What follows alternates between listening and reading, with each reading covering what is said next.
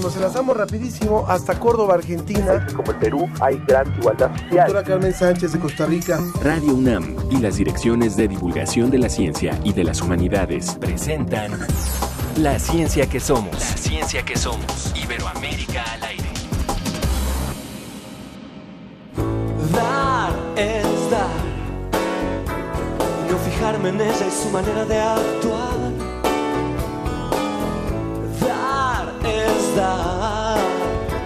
Y no decirle a nadie si quedarse o escapar. Cuando el mundo te pregunta del por qué, por qué, por qué, por qué, por qué da vueltas la rueda, porque no te detenes. Yo te digo que dar es dar. Dar es dar. Y no marcar las cartas, simplemente. Dar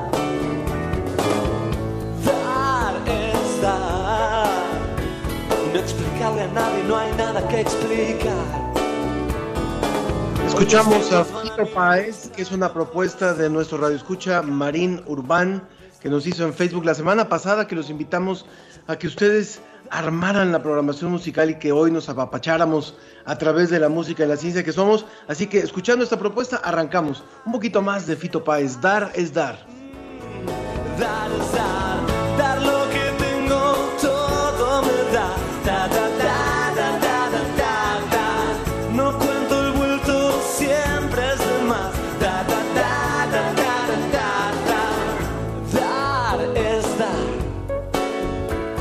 solamente una manera de andar. Dar es dar. Lo que recibes es también libertad.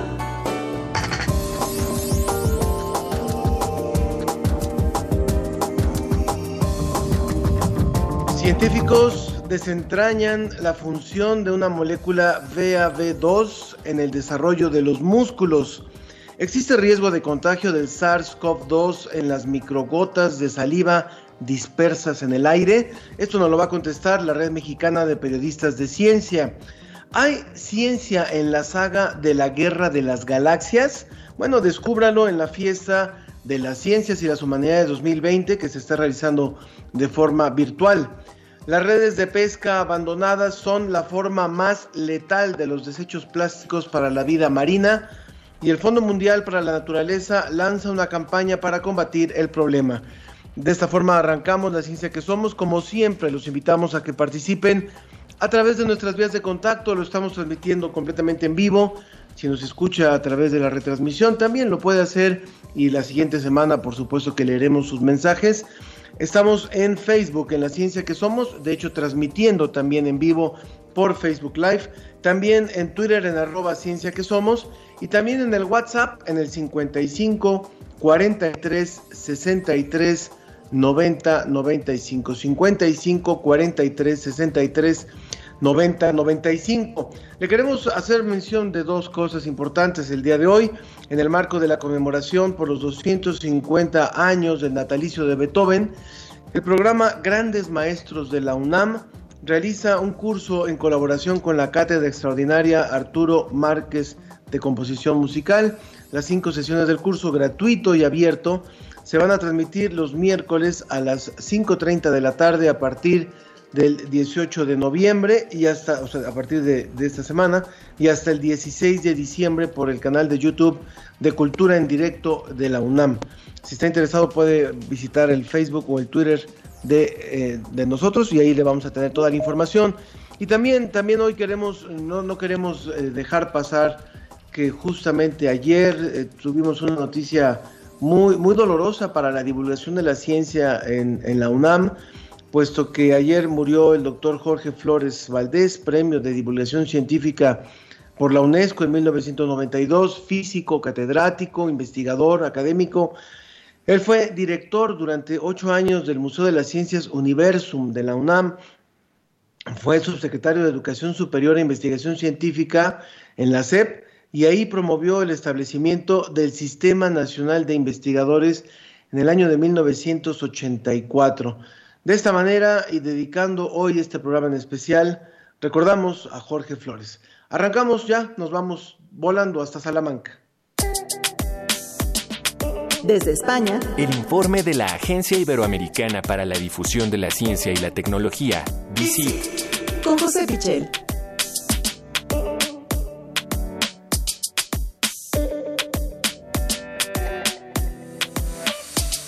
Mi querido José, José Pichel, te saludo con mucho gusto. ¿Cómo estás? ¿Cómo terminas la semana y cómo termina España esta semana por allá? Hola Ángel, muy buenas tardes desde España, buenos días eh, para vosotros y para los oyentes.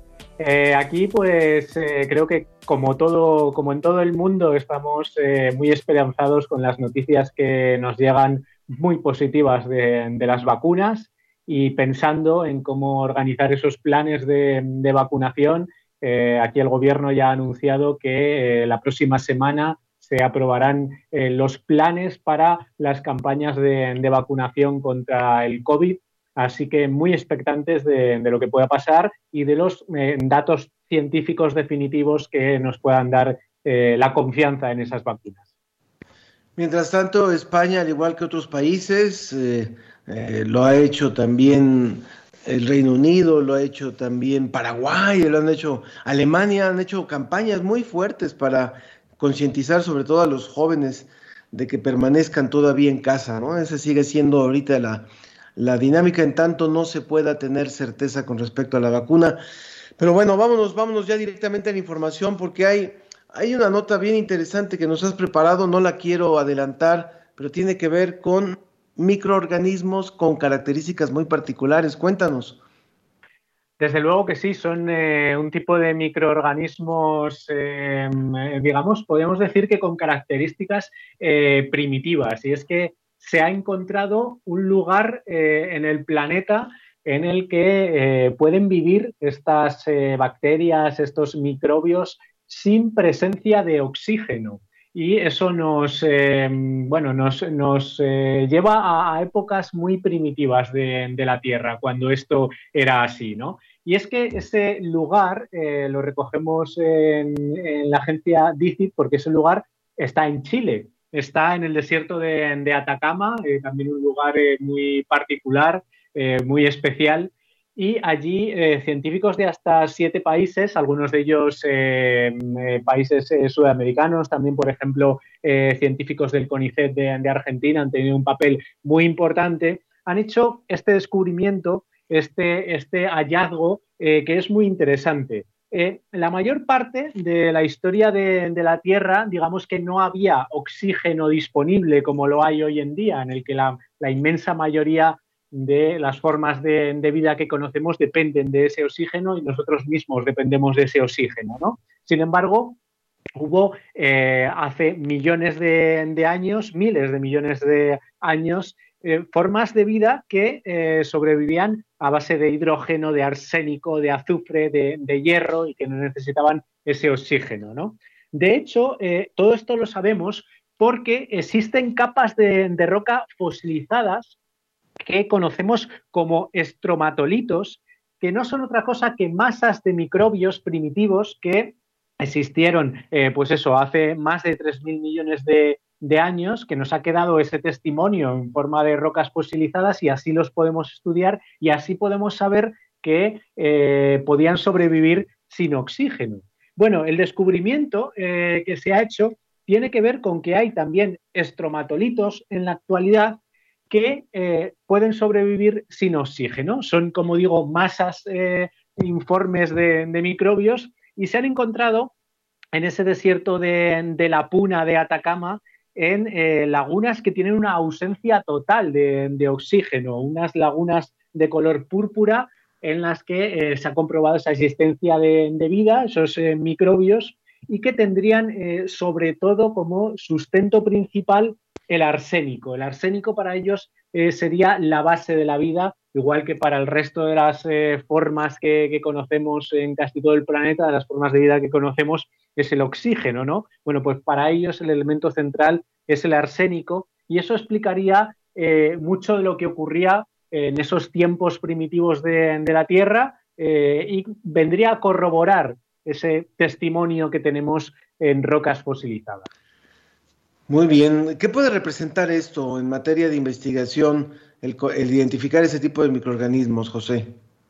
Desde luego eh, puede representar eh, un paso muy importante para entender otras formas de vida que no tienen que ver eh, con las que conocemos de una forma más directa. Podemos pensar en que la existencia de vida en otros planetas, por ejemplo, puede tener que ver con elementos que son distintos a los de la vida actual en la Tierra y que precisamente lugares remotos, lugares poco estudiados todavía de la Tierra nos dan esas pistas, esas formas de vida que se comportan de una manera eh, especial y diferente a la que tenemos mejor estudiada. Vaya. Bueno, vayamos a la siguiente nota de una vez, José. Eh, entramos en materia con respecto al cáncer. Sí, entramos en materia con respecto al, cáncer porque es una investigación del Centro de Investigación del Cáncer de aquí de, Salamanca, un centro de investigación muy importante. Y sin embargo, lo que han encontrado los científicos y que hemos eh, publicado esta semana en Digit, es una publicación en la revista Nature Communications, no tiene que ver con los tumores, no tiene que ver en este caso con la investigación del cáncer, eh, sino que tiene que ver con la cantidad de músculo que podemos llegar a desarrollar. ¿Y por qué han investigado eh, científicos que se dedican a, estudiar precisamente los, tumores, a investigar eh, las formas que, adquiere el cáncer? ¿Por qué han investigado este tema de los músculos? Bueno, porque tiene que ver con eh, una molécula que se llama VAV2, VAV2, y que normalmente ellos la estudian porque tiene que ver precisamente con eso, con rutas metabólicas que eh, dan lugar a tumores. Bueno, han descubierto que eh, esa, esa, molécula también tiene mucho que ver con un proceso fisiológico completamente normal que ocurre en todos nosotros, que es la formación del músculo.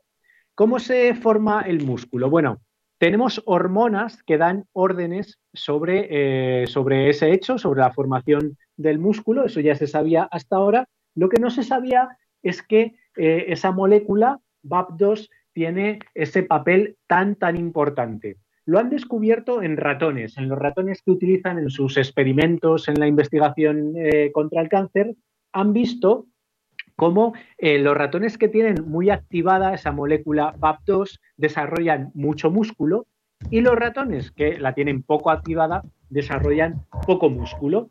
Y es que esa molécula favorece la acción de las hormonas que eh, determinan eso, si, se dan órdenes de que, eh, de que se fortalezcan o no nuestros músculos. Pero además han descubierto con respecto a esta molécula un hecho muy interesante, y es que precisamente esos ratones que tienen activada VAP2 y que desarrollan mucho músculo, aunque ingieran una gran cantidad de grasa, no tienen problemas de obesidad.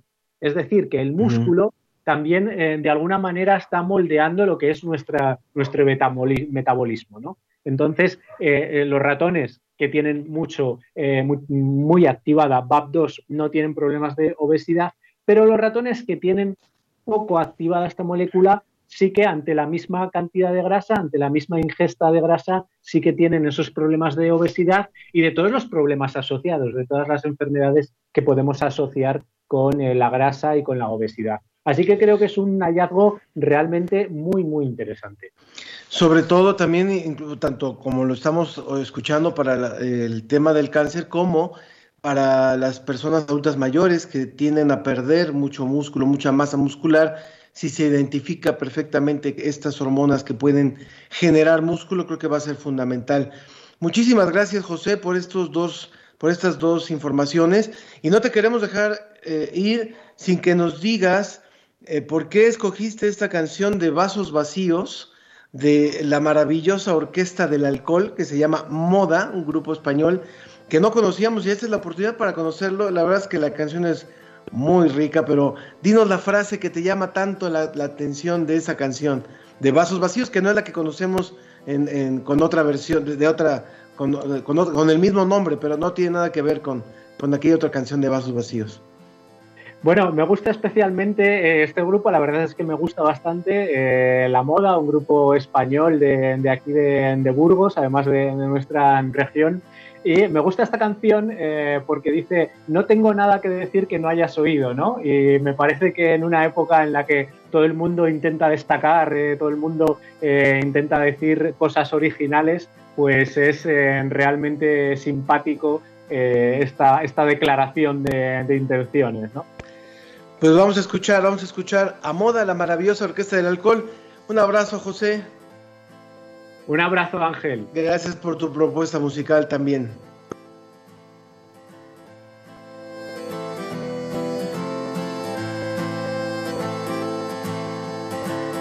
Busco el suelo de la habitación, los latidos del acordeón. Lo difícil es decir adiós. Suelo lágrimas con el papel. Olvidar es no saber perder. Bebe y abre la ventana y ve. Solo soledad. No tengo nada que decir que no hayas oído. Las páginas que escribiré son vasos vacíos. Botellas raras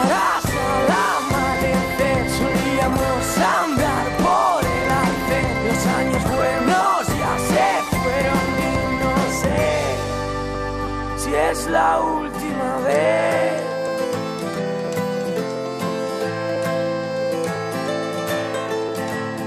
Hablo solo porque tú no estás. Estaciones de servicio sin más. Reconozco su mirada en un bar. Solo soledad. Pasajeros de este vuelo sin motor.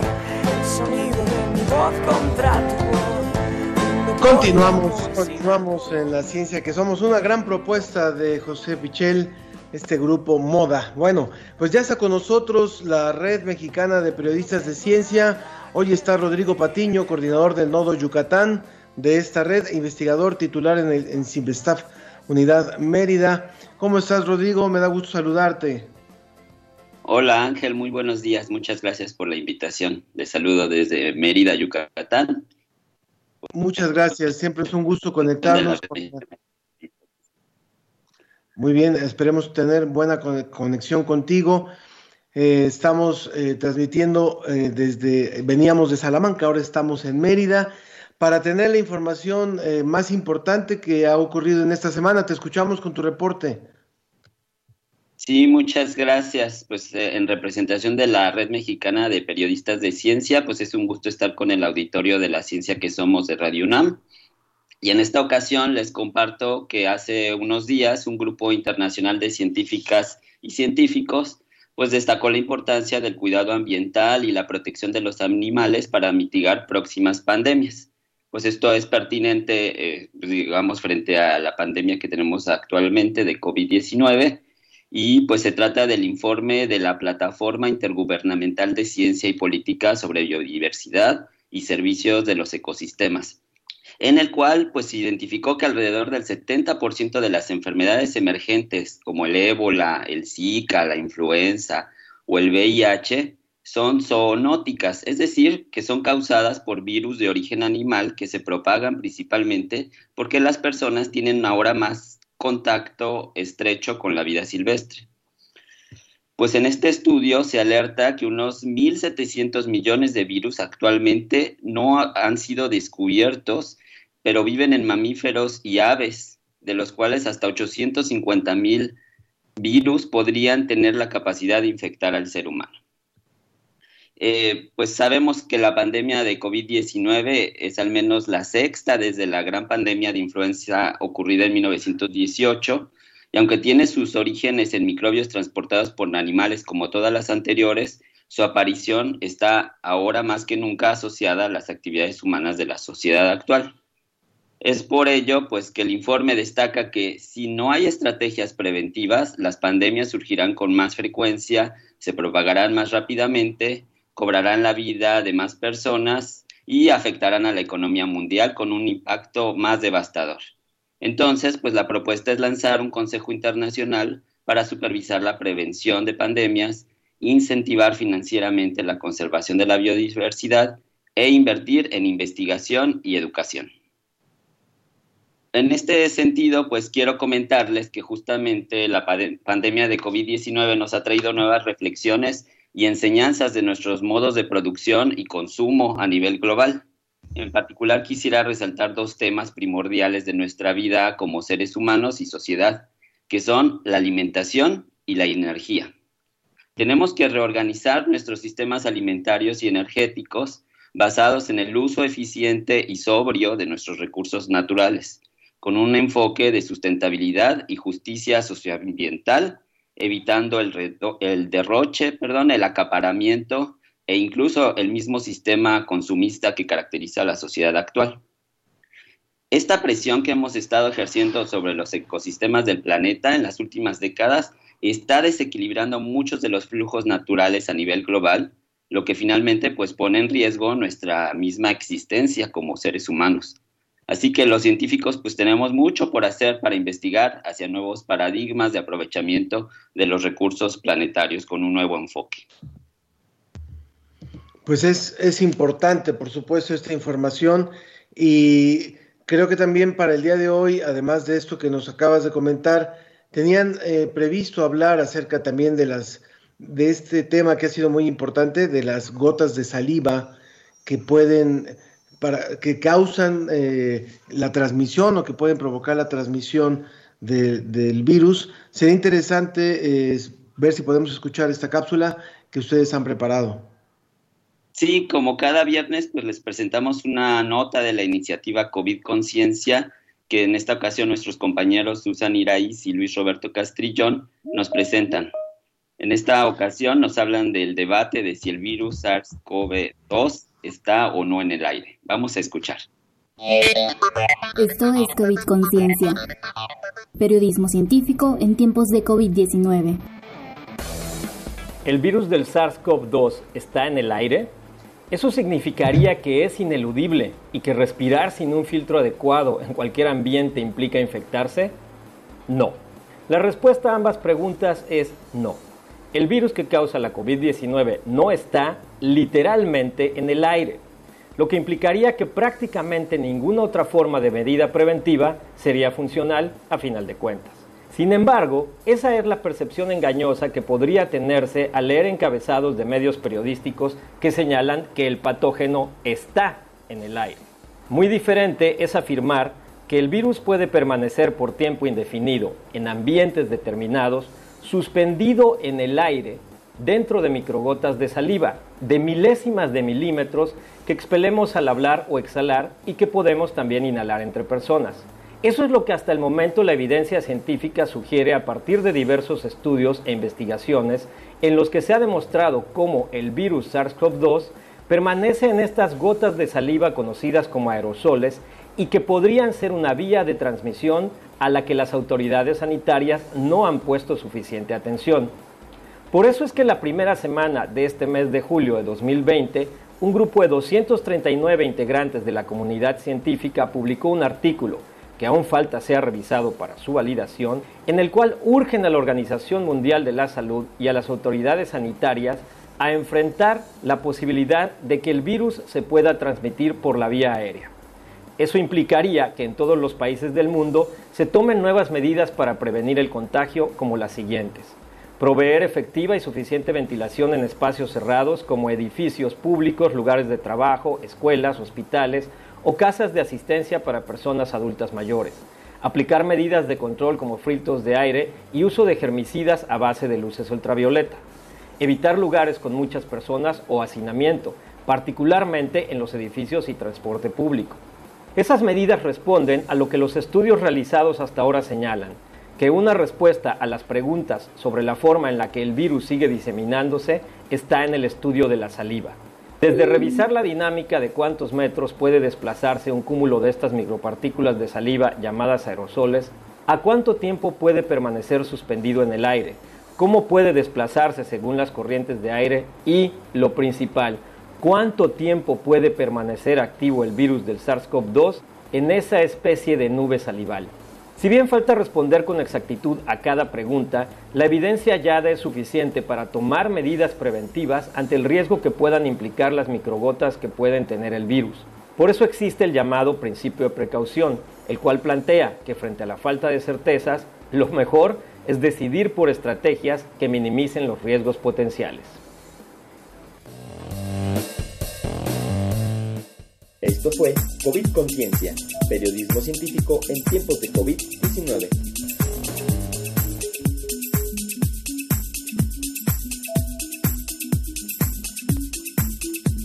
Pues muy interesante la información que nos presentas, Rodrigo. Rodrigo Patiño, quien es coordinador del Nodo Yucatán de la Red Mexicana de Periodistas de Ciencia.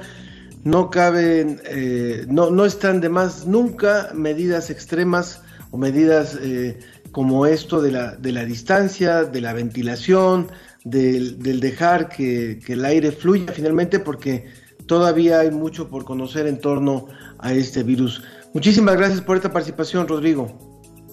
No, al contrario, y, y, muy importante, pues el uso correcto del cubrebocas, ¿no? Para, para mantener justamente este, este sistema de seguridad de, entre, pues entre las personas y evitar la, la, el contagio.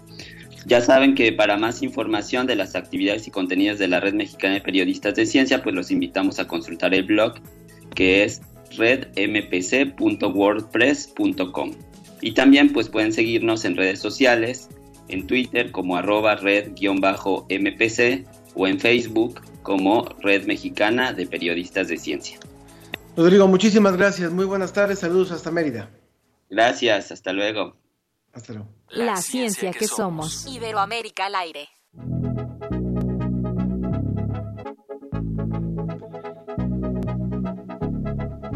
Bueno, pues cambiamos, cambiamos de tercio, cambiamos de tema también después de hablar de este, de este interesante tema, muy importante la información que nos da para eh, hacer la invitación que, corroborar la invitación que hicimos la semana pasada. Está con nosotros Felipe Sámano, encargado de vinculación de, en divulgación de la ciencia de la UNAM, porque está viva en estos días la fiesta de las ciencias y las humanidades y todavía hay actividades muy interesantes. Felipe, ¿cómo estás?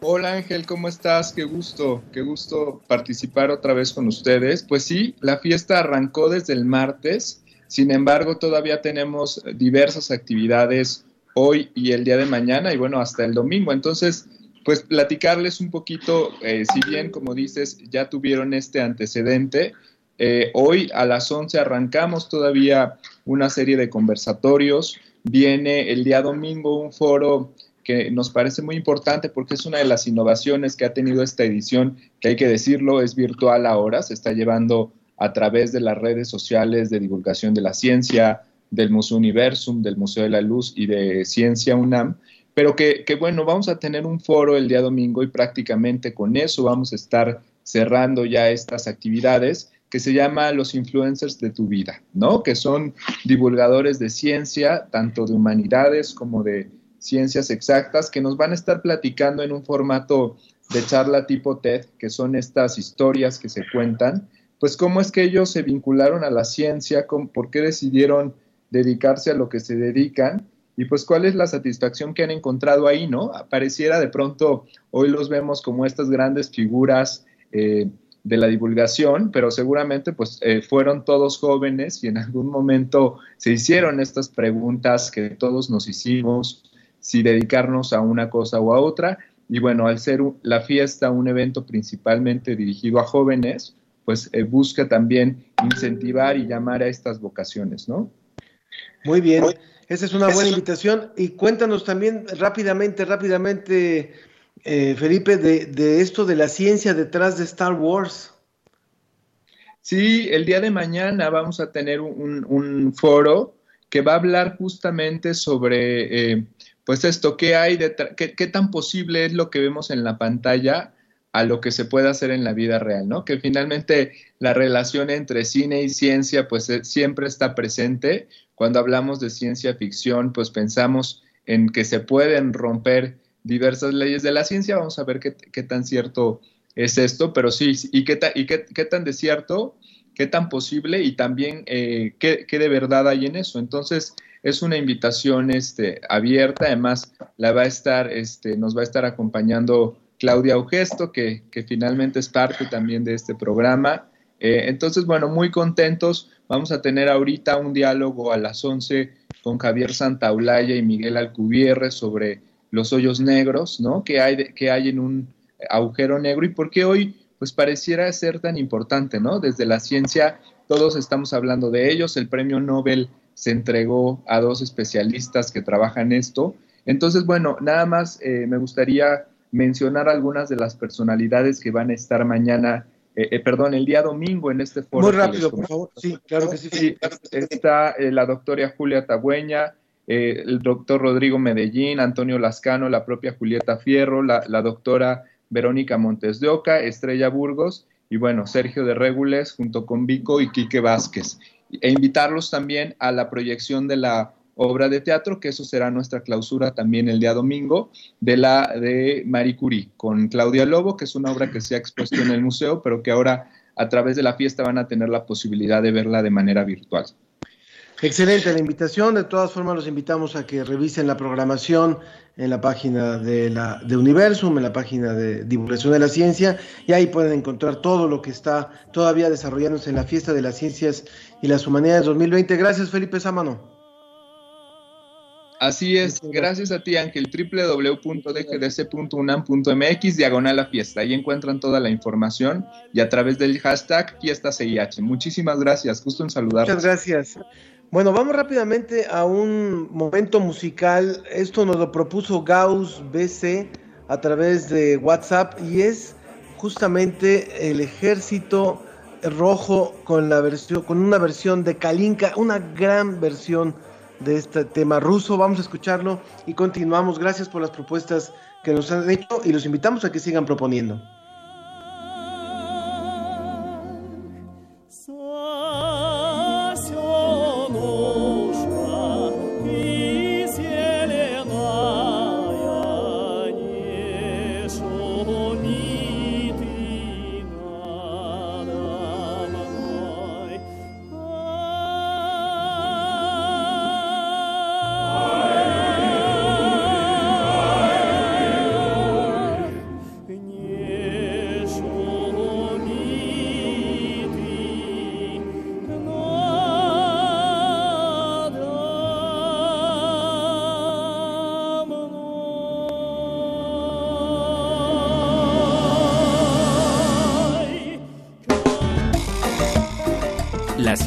Sus respuestas están sobre la mesa.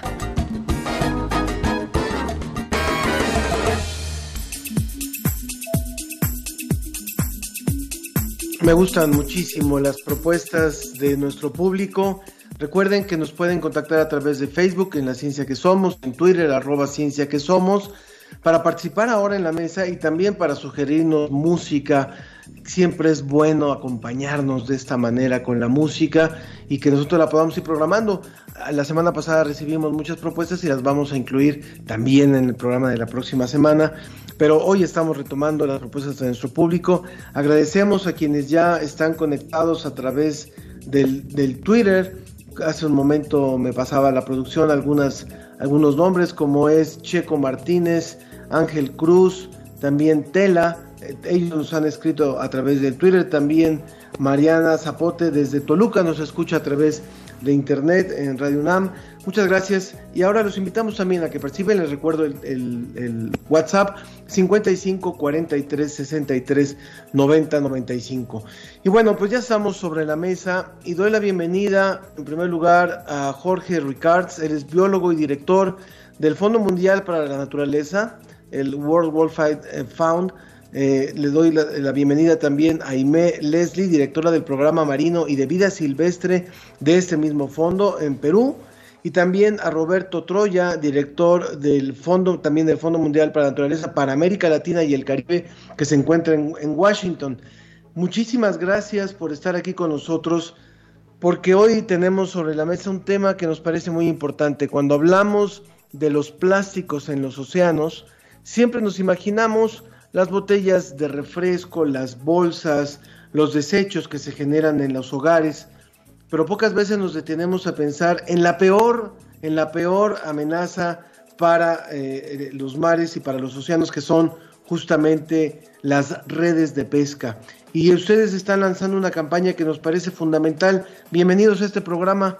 Eh, eh, los micrófonos son de ustedes para que nos cuenten un poco, primero, el tamaño del problema que tenemos, el tamaño de kilómetros y kilómetros y kilómetros de plásticos convertidos en, redes y también eh, lo que se está haciendo y lo que se está promoviendo con esta campaña. ¿Quién empieza? Jorge Ricardo, por favor. Muchísimas gracias, Ángel. Pues primero un saludo a Aimé, Roberto, colegas, y pues un eh, saludo a, todo, a toda tu audiencia también. Y pues me sumo también a la, a la tristeza por la pérdida del doctor Jorge Flores. Él fue maestro mío desde yo muy joven y, colega en la colección de conchas, fundador de la Sociedad Mexicana de Malacología. Y para mí fue una figura que, eh, formadora durante mis años de estudiante, así que eh, agradezco y, me sumo a que este programa lo hayas dedicado también a su, a su memoria y un saludo afectuoso a toda la familia de, Jorge. En paz descanse. Y pues sí, muchísimas gracias Ángel. Em, estamos muy contentos, lanzamos esta campaña eh, porque el problema de los plásticos en los mares es un problema enorme y particularmente el tema de las redes fantasma es un problema que no vemos, es un problema silencioso que está matando literalmente muchísimas especies eh, marinas en todo, en todo, en todo el planeta.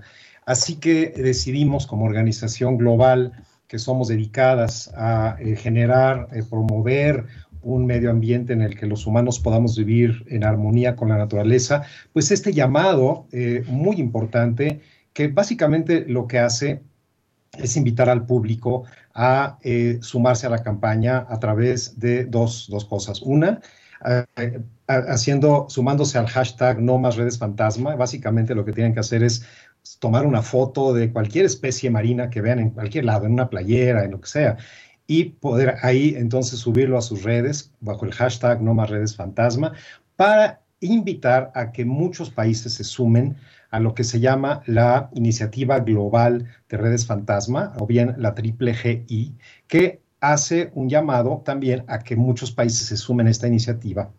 Eh, y finalmente también el objetivo de la campaña ha sido el, eh, pues, hacer este llamado de la, de la sociedad llegar a dos millones de firmas. Debo decir que hemos tenido bastante éxito. Ya llevamos un millón novecientos noventa y seis ochocientos veintiocho firmas. O sea, eh, realmente un número muy grande. Nos faltan un poquito más después, de 300 mil. Después, después de este programa seguramente vamos a tener las, los dos millones. Es, eh, de veras que sí, porque es, de veras aprovecho para hacer este llamado, porque estas firmas es un llamado para que todos los países sumen un, se sumen a un tratado, un nuevo tratado para combatir la, la, contaminación marina por plásticos y que también a su vez este, este, este documento firmado va a ser presentado en la quinta sesión de la Asamblea de las Naciones Unidas para el Medio Ambiente en 2021.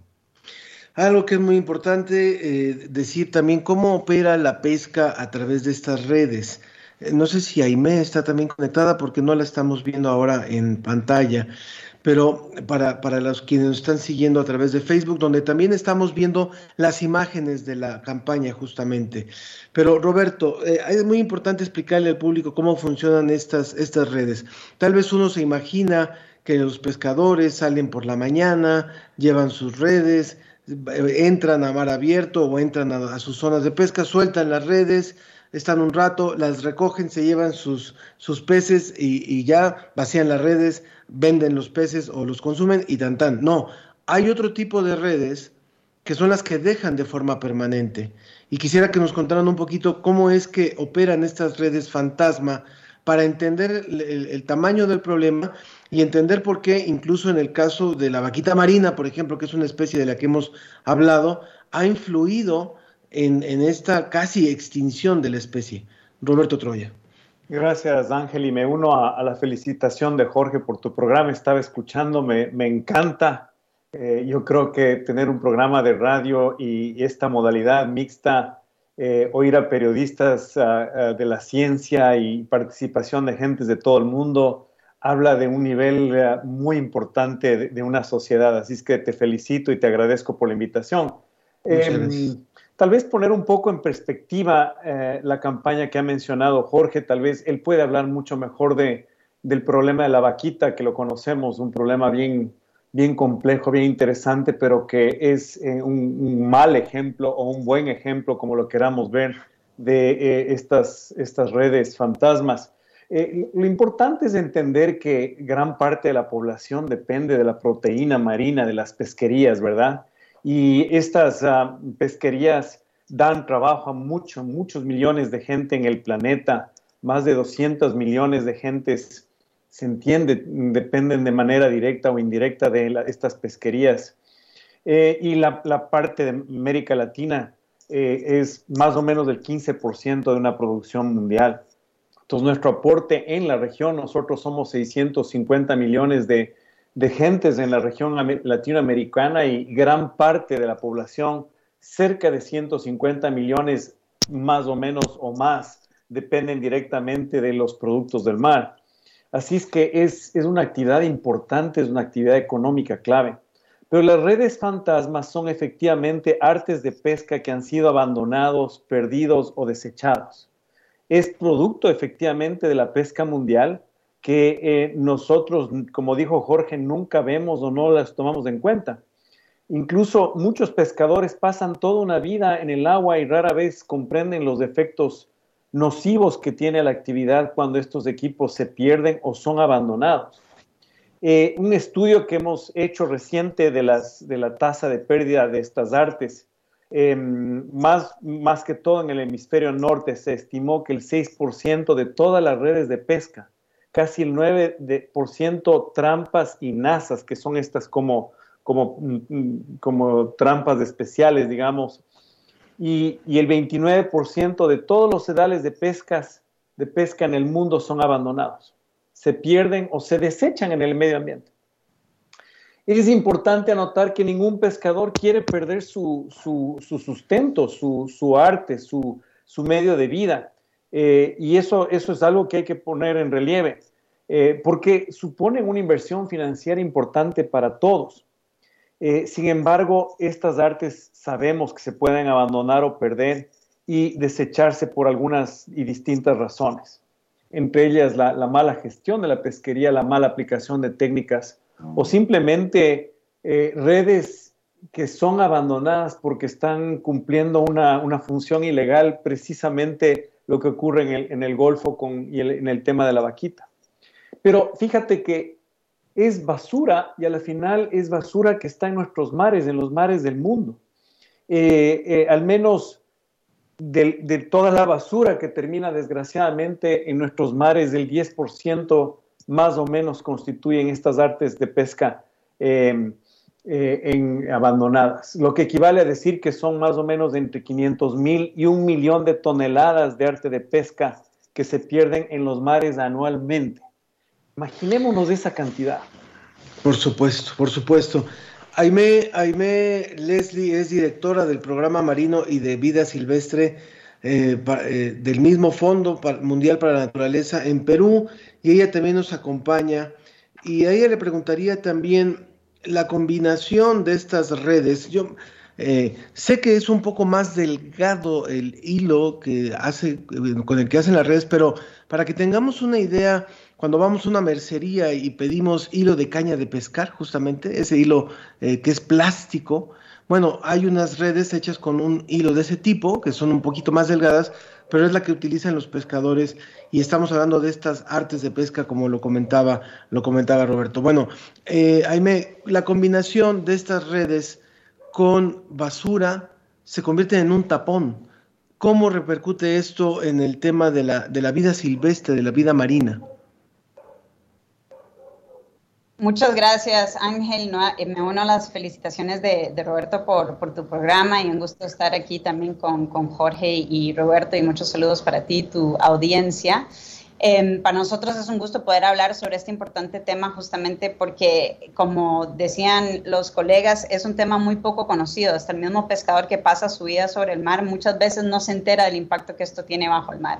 Como bien decías, en épocas anteriores, se usaba mucho material biodegradable para las artes de pesca, que hoy ha sido reemplazado por plástico por su durabilidad. Y justamente esa durabilidad es la que hace que estos materiales puedan permanecer en el mar por cientos de años. Hay estudios que dicen que hasta 600 años, lo cual no hemos podido comprobar aún porque tenemos 75 años de estarlo viendo y el primer animal que se, se ha reportado como enredado fue justamente un tiburón en 1931, no por un arte de pesca, pero sí por una llanta de un automóvil. Así que los plásticos en el mar es un impacto enorme que obviamente ha ido creciendo conforme ha ido aumentando la, la población, la producción de plásticos y por ende las, las pesquerías también. Se cree que es un 5% anual que aumenta el impacto de los plásticos en el mar a tal nivel que para el 2050 se cree que va a haber más plásticos que peces en el mar.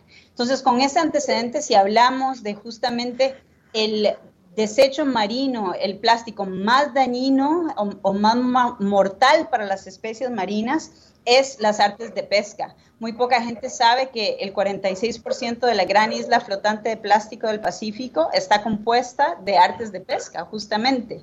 ¿Y por qué es tan dañino? Porque un arte de pesca continúa cumpliendo su propósito, que es pescar. Lo que pasa es que nadie está consumiendo las especies que pesca. Entonces, por un lado, afecta a los pescadores y a nosotros mismos que nos alimentamos de productos marinos porque el 90% de la captura de estas redes fantasmas está compuesta de especies productivas, especies que de otra manera estaríamos consumiendo y que estamos perdiendo al no consumirlas. Se dice que el 66% de los mamíferos marinos, la mitad de todas las eh, aves marinas y todas las especies de tortugas marinas han reportado impactos de las redes fantasmas. Este, esta cifra a nivel de la cantidad de especies impactadas se ha duplicado desde 1997 y ahora estamos hablando de unas 557 especies que han sido impactadas. ¿Y cómo son impactadas?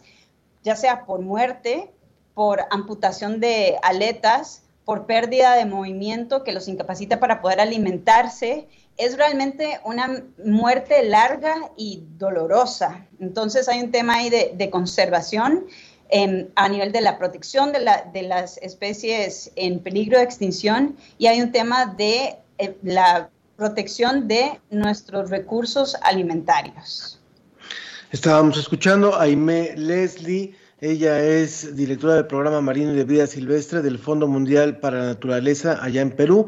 También está Roberto Troya, que también es del Fondo Mundial, del mismo fondo para América Latina y el Caribe, él está en Washington y Jorge Ricards, que es el, director de esta organización del Fondo Mundial para la Naturaleza eh, para México.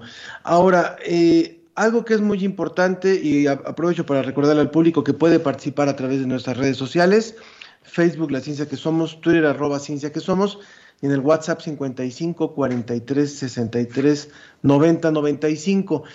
Eh, ¿Cuál es, además de una campaña de concientización, que es lo que ustedes están haciendo, cuáles serían las medidas eh, más drásticas? ¿Cuál sería la, regulación? Es decir, ¿hay alguna forma de inhibir el que un pescador deje sus, o sea, no se responsabilice de estas artes de pesca? ¿hay, ¿hay algún tipo de sanción? ¿Qué es lo que se ha podido hacer en algunos otros países? Ahorita estamos hablando de nuestra región, pero ¿qué se ha logrado para poder eh, inhibir este abandono de las redes de pesca con todo el daño que ya escuchamos que, ocurre a partir de ellas. Jorge. Bueno, es, yo creo que lo primero es la misma industria pesquera y particularmente los pescadores ribereños, ¿no? los pescadores, eh, las comunidades costeras eh, son las primeras que están eh, siendo afectadas por esto y están a bordo de evitarlo. Nosotros hemos, estamos trabajando con pescadores ribereños que se han acercado a nosotros precisamente buscando apoyo para eh, empezar a eliminar redes fantasma porque se, dan cuenta que pescan menos.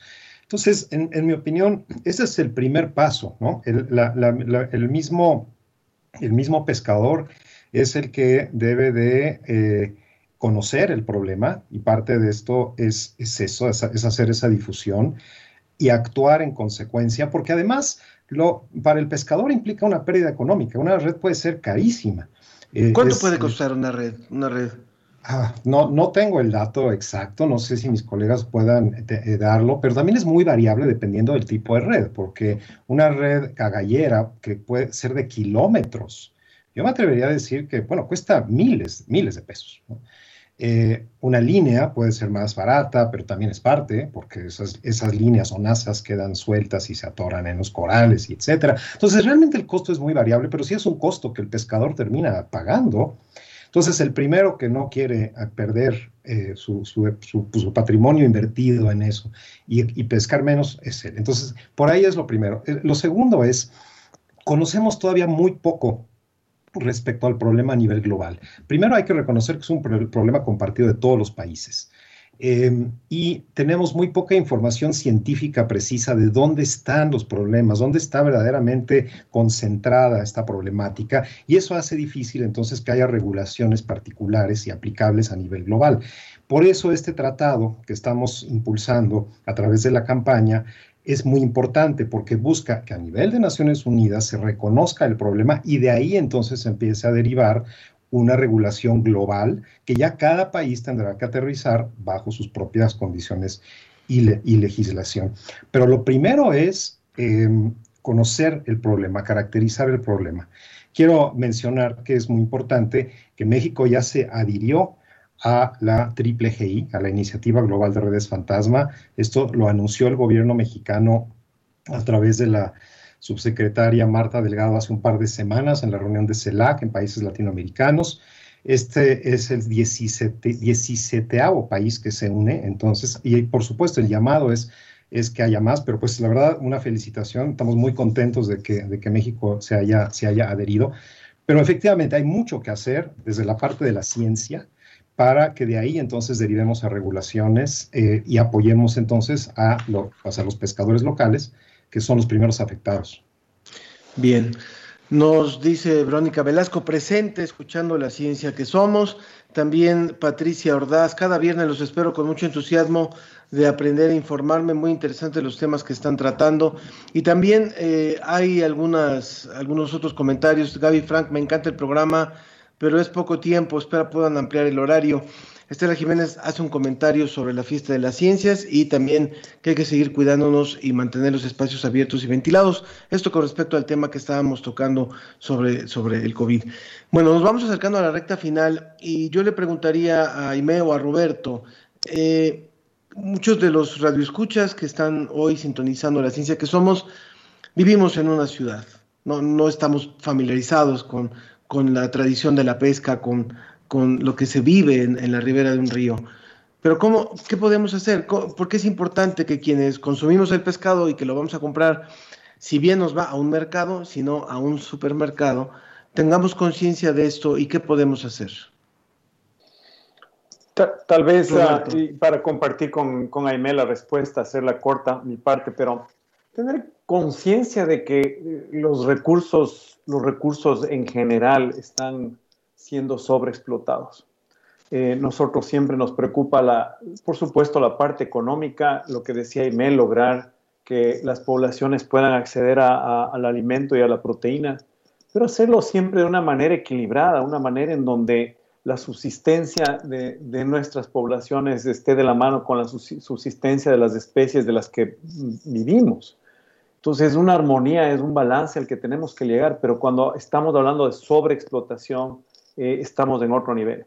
Eso por un lado. En cuanto a los plásticos, eh, más particularmente el, tema de las redes está ah, asociado con, con, plásticos en el mar en general. Hay un tema de fondo, eso vale, vale la pena tal vez Ángel que hagas una, una, conversatorio sobre los microplásticos, porque ese es un tema fenomenal. Nosotros hemos llegado a establecer que una persona eh, llega a consumir hasta el equivalente a una tarjeta de crédito, aunque no lo creas, eh, cada, creo que es cada semana. Cada semana. Cada semana. y eso nos, lo estamos a nuestro organismo. Todavía no está claro el impacto a la, el impacto a la, pero date cuenta lo que es eso, en vez de meter la tarjeta en el, bancomático, nos lo estamos comiendo. pero eso viene, y sin sal, y sin saldo. Y, sin sal ni pimiento sin, sin, sin, como le dicen ustedes, sin aderezo. Pero bueno, eh, el tema ahí es que, el tema ahí es que eh, estamos, estamos en una situación de desequilibrio planetario tan grande que si no le entramos a estos temas con gran energía, con gran vigor, entendiendo de la necesidad de recuperar este balance, pues la cosa no va a ir muy, muy lejos. Aime, tal vez quieres complementar. Eh, nos queda un, minutito nada más, este, Aime, pero estábamos encontrando ahorita en, internet justo un dato, bueno, alrededor de 1.200 puede costar una red de pesca de 100 metros nada más. Si hablamos de unas redes mayores, bueno, estamos hablando de muchísimo dinero, que es el que también se está perdiendo. Pero bueno, creo que nos tenemos que despedir por hoy. Agradezco a Aime, disculpa que, ya no podemos continuar. Pero bueno, Aime Leslie, Roberto Troya y Jorge Ricards, ellos tres del Fondo, del Fondo Mundial para la, para la Naturaleza, muchísimas gracias por haber estado con nosotros en este programa. Felicidades por esta iniciativa y seguiremos sumándonos siempre que lo, que lo quieran hacer. Muchas gracias. Gracias. Muchas gracias. Muchas gracias.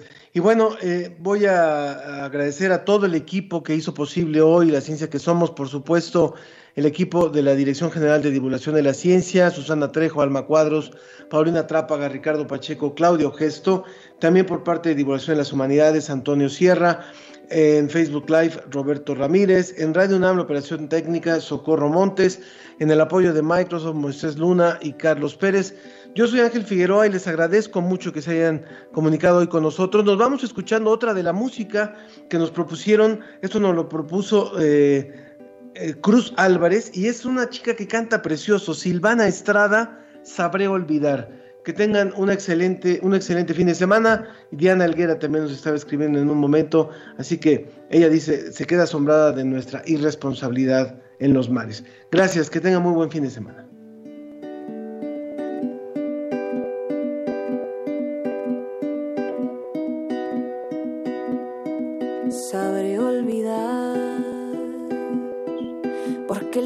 Silencio no da opción cuando uno canta y este dolor se ha de esfumar en mi garganta. Sabré olvidar. Esto fue La Ciencia que Somos. Iberoamérica al aire. Los esperamos el próximo viernes. La Ciencia que Somos. la Ciencia que Somos. Una coproducción de Radio UNAM y las direcciones de divulgación de la ciencia y de las humanidades.